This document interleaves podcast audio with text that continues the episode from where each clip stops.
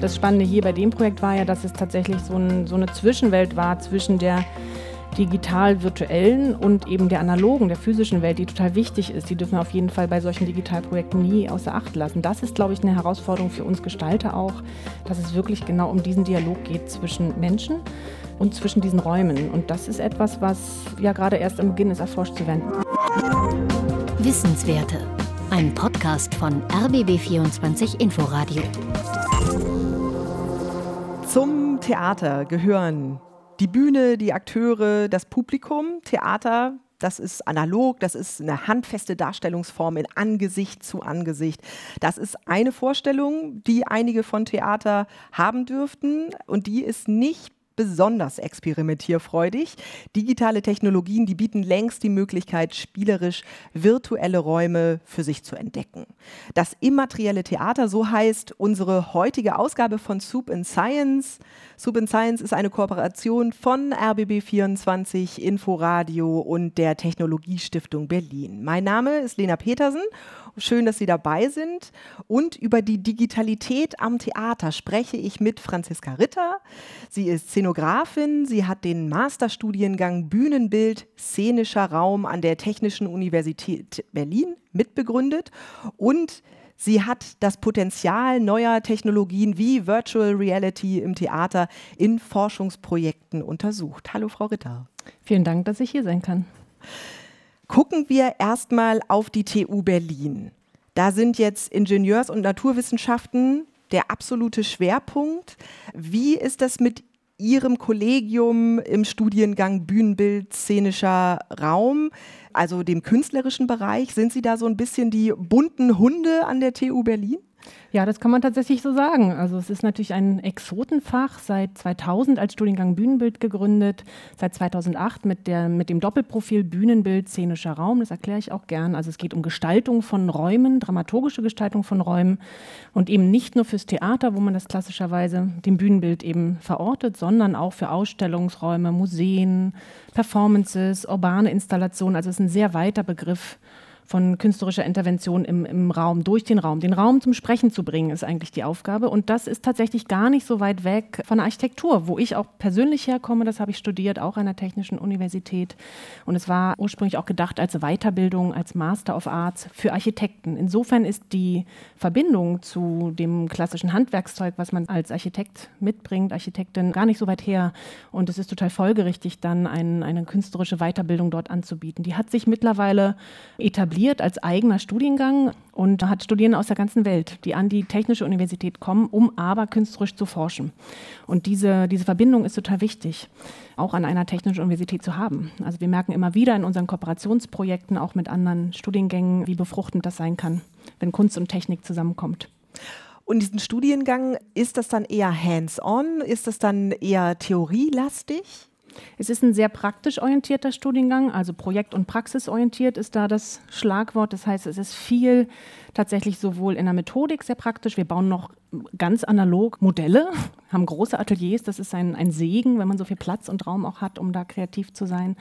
Aber na klar entwickelt sich das auch in, in die digitalen Medien. Es wird digital gestützt gezeichnet, es, äh, viel über Film, Audio in die ähm, mediale Inszenierung ist natürlich ein großer Schwerpunkt am Theater, den wir auch mit unterrichten. Aber es ist vor allen Dingen auch äh, in Kooperation mit Theatern und Museen entstehen ähm, Projekte, wo Studierende im, innerhalb ihres Studiums schon Projekte realisieren, was was sehr Besonderes ist. Normalerweise ist es ja, sind das fiktive Projekte, die dann gerne auch wieder in der Schublade landen.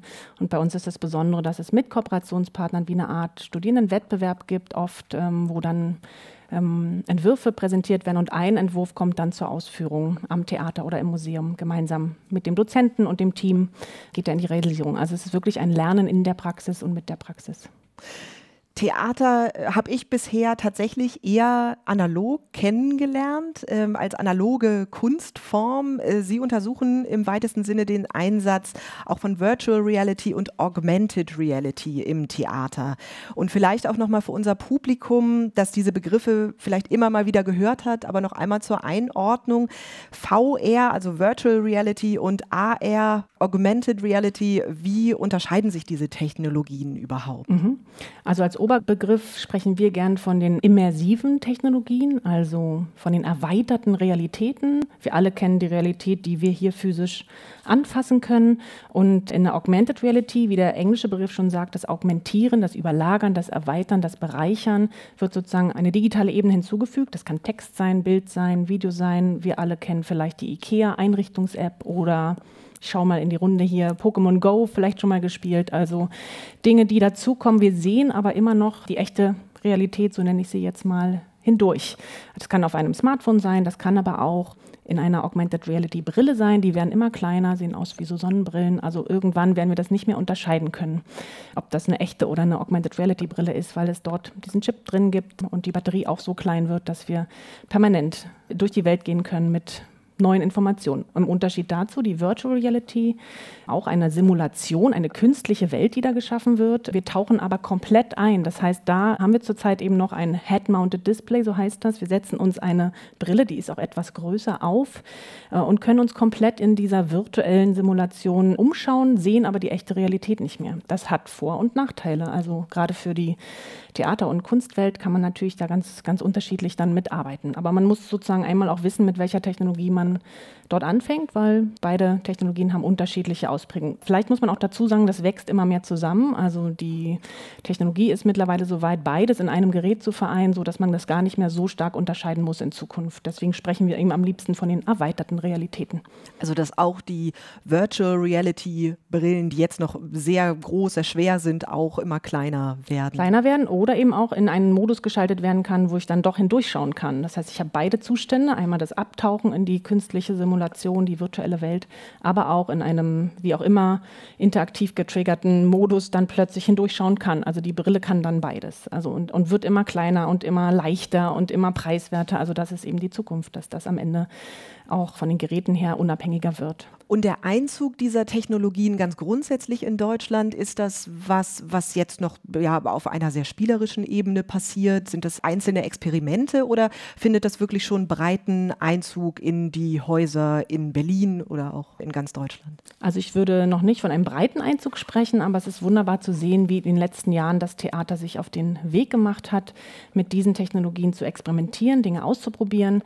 Da gibt es natürlich Leuchtturmprojekte, Theater, die eine eigene Digitalsparte haben. Also ich war gerade letzte Woche am Staatstheater in Augsburg und habe die Produktion von Orpheus und Euridike angeschaut, wo wie Sie vielleicht wissen, man ja in der Mitte des Stücks in Orpheus geht in die Unterwelt und das ist der Moment, wo 500 Menschen im Saal eine VR-Brille aufsetzen, die unter dem Stuhl montiert ist und es ist relativ einfach gemacht. Es ist wirklich schön zu sehen, wie, wie unkompliziert dieser Technikzugang dort passiert. Es wird gut erklärt vorher auf der Bühne und dann tauchen wir ab alle zusammen in diese Unterwelt, die wir dann digital, virtuell sehen. Und trotzdem läuft Musik und Handlung ja weiter auf der Bühne. Und es ist ein sehr schöner Moment, wie man für zehn Minuten in so eine neue Welt eintauchen kann. Das ist sozusagen ein Paradebeispiel davon, wie sozusagen Digitalität am Theater schon gelebt wird in Deutschland. Und es gibt ganz viele, auch kleine Theater, die sich auf den Weg machen. Das muss ja nicht unbedingt auf der Bühne sein oder mit dem Publikum, sondern auch, auch hinter den Kulissen wird eben viel an Digitalität geforscht und gearbeitet. Als Arbeitswerkzeug, als Tool für Theatertechnikerinnen zum Beispiel, um das Leben einfacher zu machen. Ja, wir sprechen auch über Effektivität und ne, Zeit einsparen ist ein Riesenthema, aber eben nicht nur. Also ich würde sagen, das Theater ist auf dem Weg. Es wird viel experimentiert und das ist gut so und soll bitte auch weiter so sein. Aber es ist eben auch nicht alles. Ne? Wir lieben auch genauso das analoge Theater. Also ich finde, das ist ganz wichtig, dass man da auch nicht so diese Dichotomie aufmacht von Schwarz und Weiß, analog und digital und ach, jetzt nach der Pandemie können wir das doch mit dem Digitalen bitte alles sein lassen. Nein. Es geht weiter. Mhm. Wir wollen mal konkret über ein paar Forschungsprojekte mhm. sprechen, um die Verbindung von Theater und Digitalität dann auch noch ein bisschen greifbarer zu machen. Sie haben vor wenigen einigen Jahren ein Projekt geleitet, da ging es um die Theaterbausammlung im Architekturmuseum der TU Berlin. Diese Sammlung, die wurde digitalisiert. Wie müssen wir uns die denn vorstellen? Wie umfassend ist diese Sammlung überhaupt und wie aufwendig dann auch der Prozess der Digitalisierung? Mhm. Also das ist eine ganz schöne Geschichte, weil am Ende fing das da an, äh, dass wir bei uns am Studiengang Bühnenbild, szenischer Raum, der sehr praktisch und zukunftsorientiert arbeitet, über 300 graue Mappen in Schubladen gefunden haben, die dort lagerten, die dort geparkt wurden, würde ich mal sagen. 300 Mappen, wo keiner so richtig wusste, was da drin ist. Wir haben dann da mal so stichprobenartig geschaut, Grundrisse, Schnitte, das sah alt aus, Fotografien von Theatern, also es ging um Theaterarchitektur, das hat man gesehen. Und äh, draußen war so ein großer Stempel drauf, Handbuch, das deutsche Theater.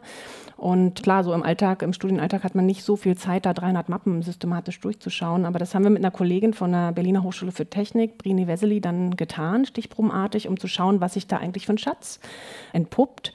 Und dann gemerkt, okay, wir müssen uns kümmern. Das ist ungefähr um die 40er Jahre Material gewesen. Albert Speer als Verfasser oder Herausgeber dieses Buches, das Deutsche Theater. Das, soweit konnten wir das entschlüsseln.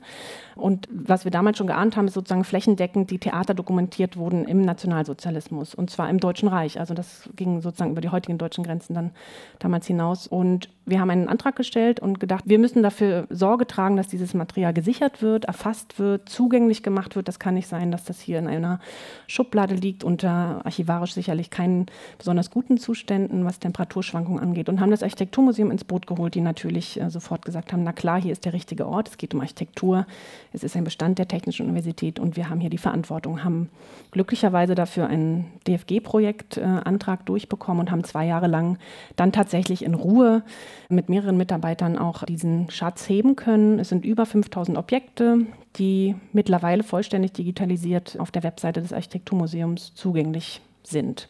Es ist eben nicht nur quasi dieser Bestand zum Handbuch des deutschen Theaters, wo eine sehr systematische Erfassung eben erfolgte, sondern auch der Nachlass des Bühnentechnikers Friedrich Kranich. Jetzt kommen wir sehr in, in so einen fachspezifischen Bereich, aber das ist sozusagen der Mann, der in den 20er Jahren, naja, ich sage das mal so, die Bibel der Bühnentechnik geschrieben hat. Bühnentechnik ist ja ein Beruf, der sehr hands-on gelernt wird, vom Vater zum Sohn. Am Theater selber wird dieses Wissen gespeichert, aber es gab eben lange Zeit kaum jemanden, der das verschriftlicht hat und in Buchform veröffentlicht hat, als Lehrbuch quasi auch, als Standardwerk, so nennt er es selber auch. Und aus seinem Nachlass sind sozusagen Materialien auch zu diesem Buch, zu weiteren Manuskripten, wie er sozusagen einen wirtschaftlichen Betrieb des Theaters gesehen hat in den 30er, 40er, das geht bis in die 50er Jahre. Dieses Material ist ihm auch da und wird auch äh, momentan erforscht. Und das heißt, es geht dann zum einen um die Häuser, um die Theaterbauten, es geht aber dann auch äh, bis ins Detail äh, einzelne Bühnenbilder, die sozusagen in dem Archiv liegen. Nur ganz am Rand, also der Schwerpunkt ist wirklich Theaterarchitektur und Theatertechnik, weil wir auch zum Teil Pläne haben und konkrete Aussagen über Scheinwerfer, aber auch über Mannschaftsstärken, wer hat da gearbeitet, ähm, welche Stücke wurden dort aufgeführt. Also wir haben Fragebögen, die an die Theater versendet wurden. Oder auch im Nachlass Graupner, Gerhard Graupner, ein Architekt der Nachkriegsmoderne, Wuppertal, Bochum sind Häuser, die Sie vielleicht kennen, die er gebaut hat. Der Nachlass ist auch dort drin. Also Sie sehen schon, es ist ein sehr homogener Bestand von den 20er Jahren bis in die 70er Jahre vom Institut für Theater ähm, Bau. Das haben wir eben rausgefunden. Es gab dieses Institut äh, in den 70er, 80er Jahren an der TU Berlin. Und das waren sozusagen die Reste dieses Instituts, die da eben jetzt bei uns lagerten. So, und das erforschen wir gerade im Folgeprojekt ähm, Theaterbau Wissen. Das heißt, wir haben drei Promovenden, eine davon bin ich, die hochschulübergreifend an drei Universitäten diese Sammlung inhaltlich erschließen. Weil das die, die Digitalisierung ist tatsächlich nur der erste Schritt, das ist schön und gut. Aber wir haben natürlich dann in diesen zwei Jahren gemerkt, was es da weiter zu entdecken gibt. Darauf aufbauen gibt es ja auch das Projekt Immaterial Theater Spaces. Und im Rahmen dieses Projektes haben Sie dann auch ein Theater digital wieder auferstehen lassen, das große Schauspielhaus mhm. Berlin. Vielleicht sprechen wir auch kurz nochmal über dieses Haus. Ich kannte das bis vor kurzem gar nicht. Ich habe es jetzt durch Sie kennengelernt. Als zugezogene Berlinerin wusste ich das nicht. Das ist sozusagen der Vorgänger des Friedrichstadtpalastes.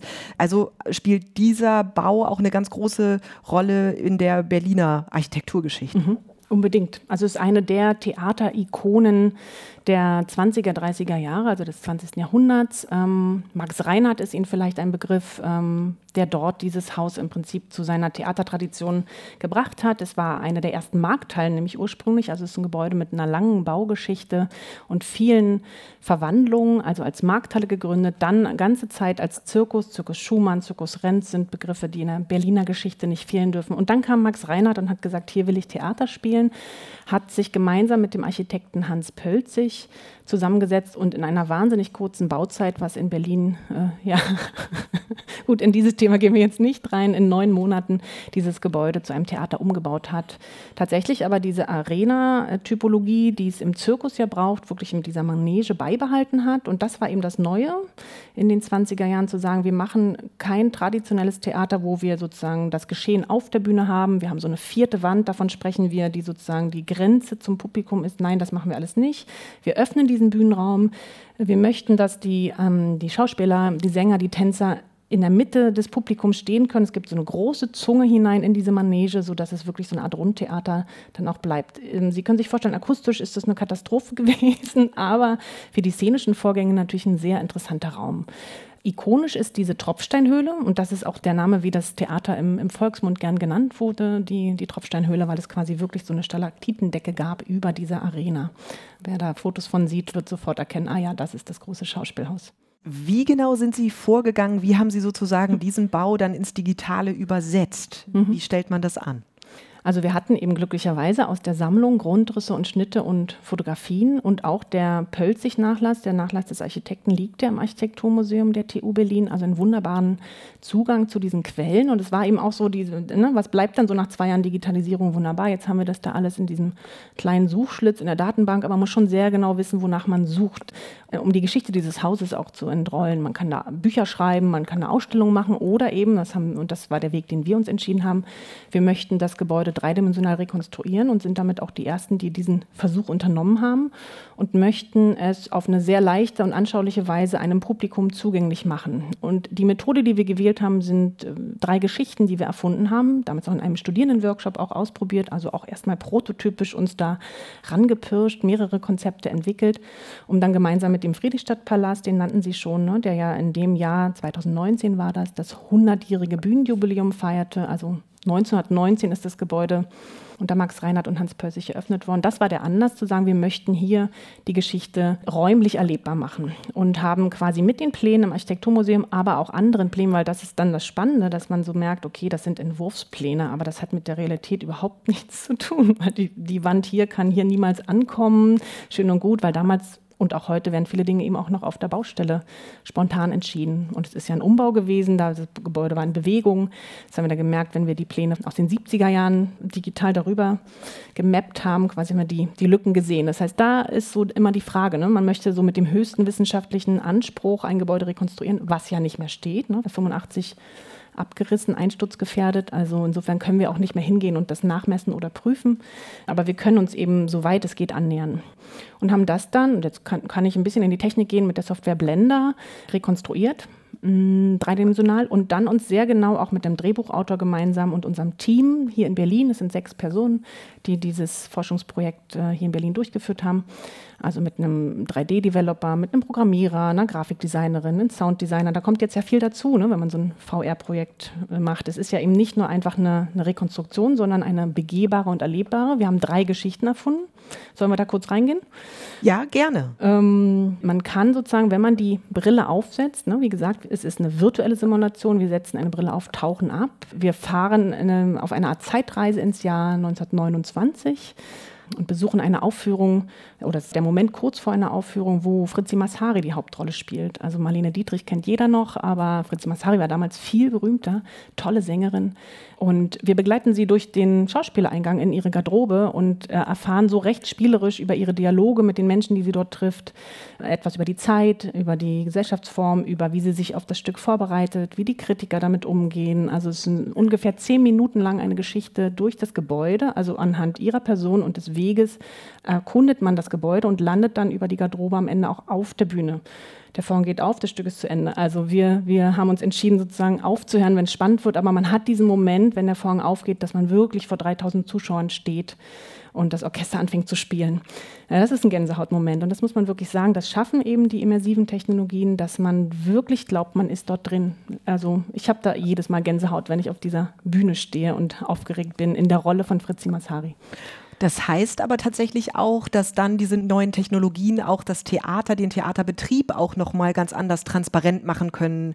Äh, es bleibt ja sonst viel auch im Verborgenen für das Richtig, Publikum. Genau, also wir haben zwei weitere Rollen noch, genau aus diesem Grund, weil wir eben wollten, dass das Theater in seiner Ganzheit auch gezeigt wird. Wir alle kennen den Weg des Besuchers, auch dem kann man folgen. Walter Schatz ist das, der ist zum ersten Mal im Theater, geht sonst immer ins Kino und ist ganz aufgeregt und geht eben durch die Foyers und diese wunderbaren Palmensäulen, sehr organische Architektur und kann dort eher vor allen Dingen viel über die Architektur erfahren und landet dann im Saal, auch sehr aufregend. Oder, und das war eben unser Anliegen, weil dieses Projekt ist getragen von der Deutschen Theatertechnischen Gesellschaft, auch den Blick des Technikers, der Technikerin hinter die Kulissen einmal zu werfen.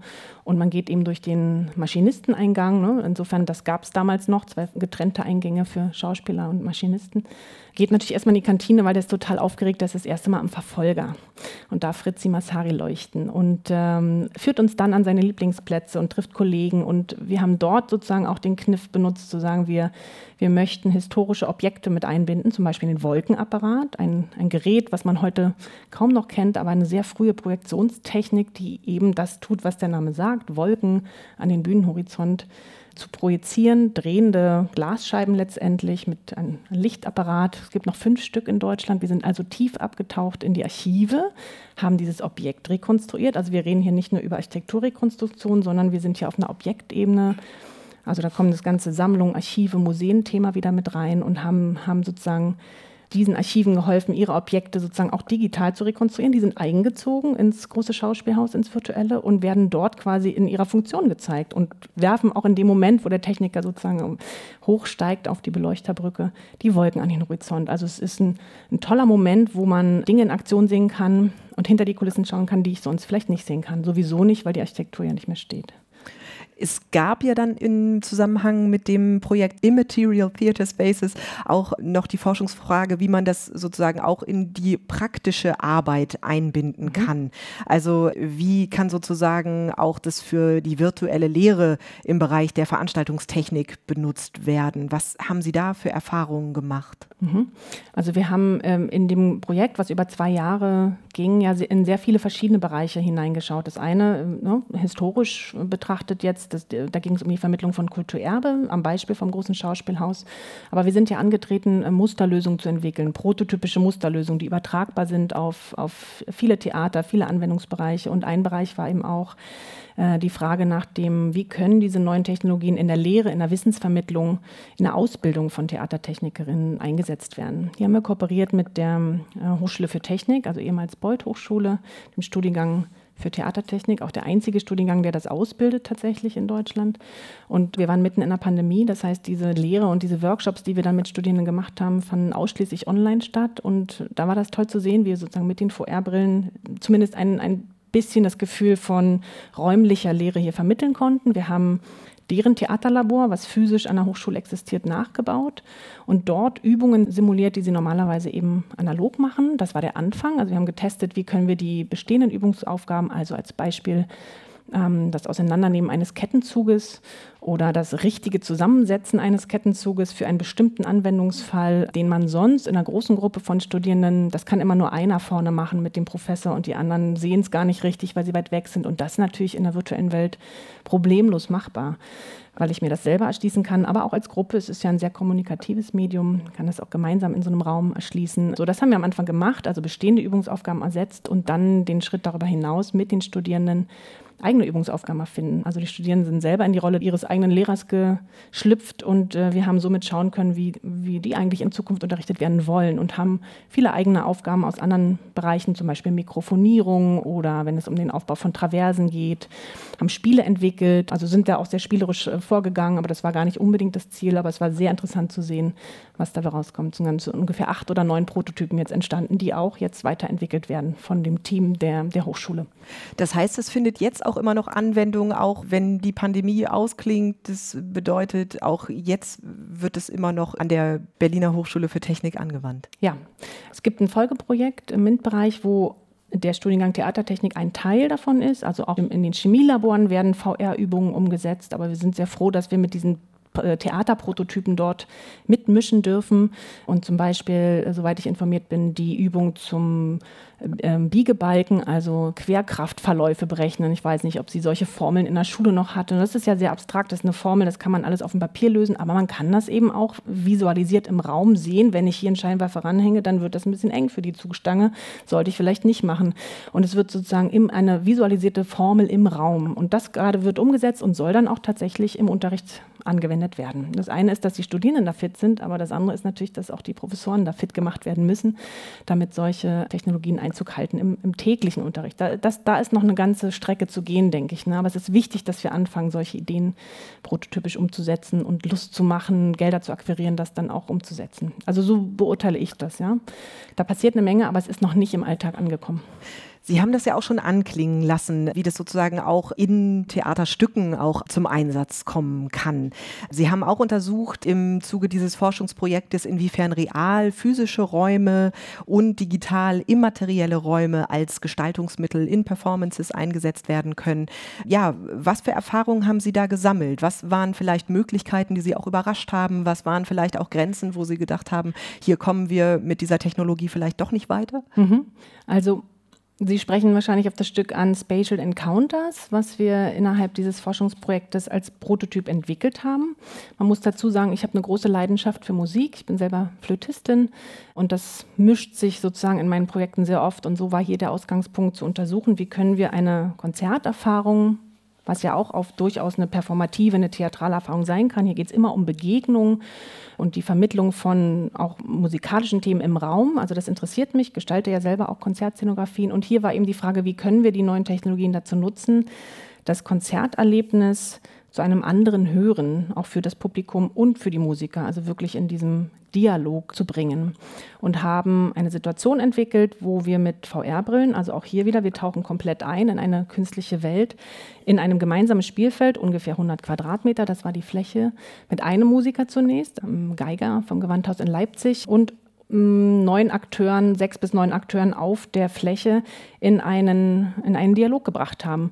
Und das Ziel war tatsächlich, dass wir wollten, dass das Publikum als Akteur hier eigentlich erst das Konzert gestaltet und kreiert in einer, da reden wir von Co-Kreation, also in einer gemeinsamen kreativen Session die Welt erschafft, die der Musiker dann interpretiert. Und es war sozusagen ein Interaktionsraum, wo man am Ende gar nicht mehr genau wusste, wer reagiert eigentlich auf wen. Ungefähr 20 Minuten ging das.